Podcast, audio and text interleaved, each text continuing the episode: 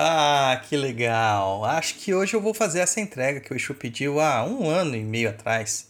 Quem sabe agora as coisas não melhoram para mim, né? Hum, você já deve ter ouvido algo parecido, não é? Então, complicado, né?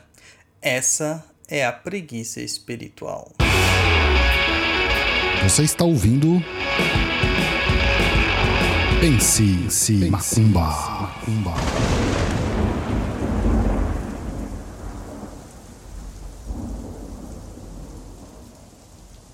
Olá, seja bem-vindo ao Pense Macumba. Eu sou Douglas Rainho, dirigente da tenda espírita de Umbanda Chão de Jorge e do templo de Quimbanda Cova de Tiriri. Este programa foi pensado no meio de uma estrada, Campos de Ogum, enquanto eu estava dirigindo, percebendo que hoje quase ninguém tem tempo de ler textos. Então decidi trazer alguns assuntos já tratados por escrito em nosso blog perdido.co para o formato áudio.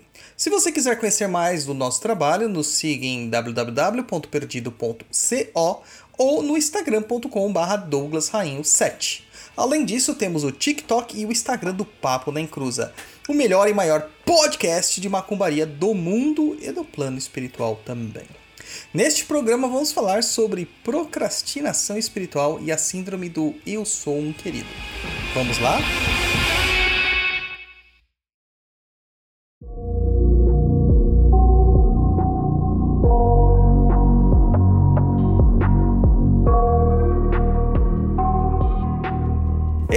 Dias recebi um relato de um rapaz que resolveu fazer uma oferenda pedida a ele pelo Exu.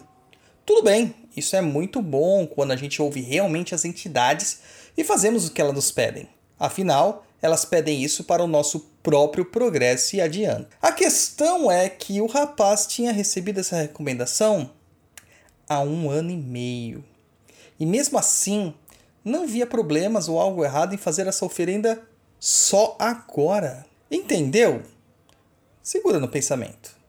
Recebi também outro relato de um rapaz que, em uma gira, recebeu do guia ervas para um banho de axé. Foi-lhe dadas diretrizes e tudo o que deveria ser feito.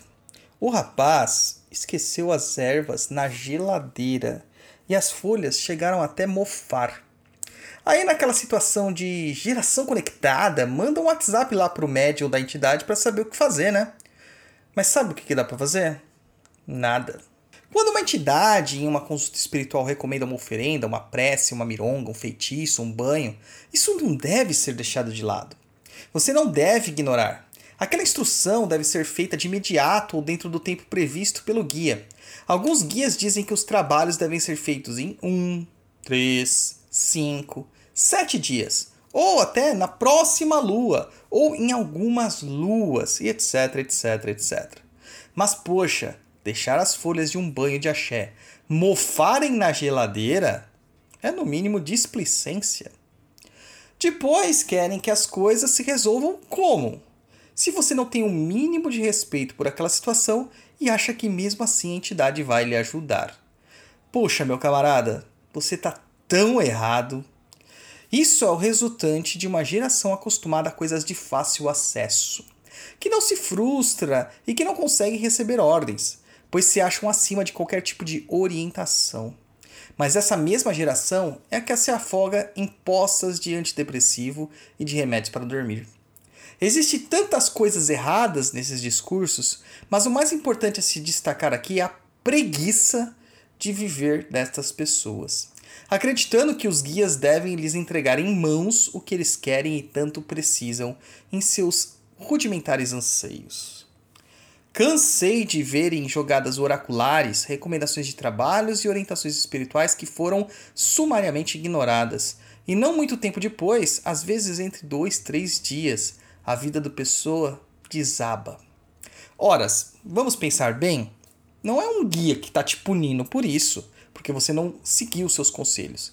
Na verdade, é você colhendo aquilo que você plantou.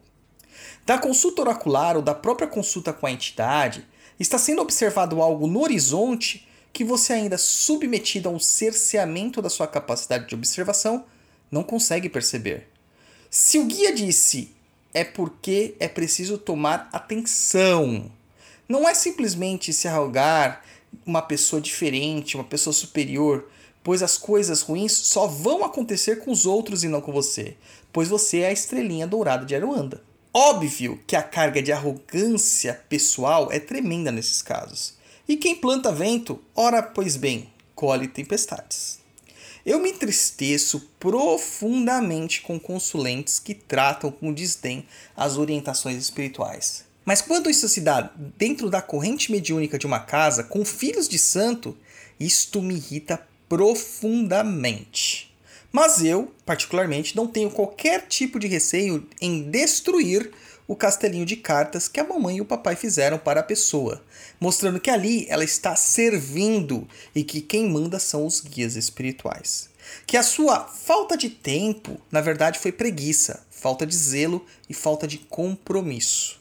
E em casos mais diretos, até mesmo recomendo o desligamento da pessoa. Não dá mais para aceitar estas situações. Vocês devem entender que a espiritualidade age para os outros, mas ela pede apenas que você se comprometa.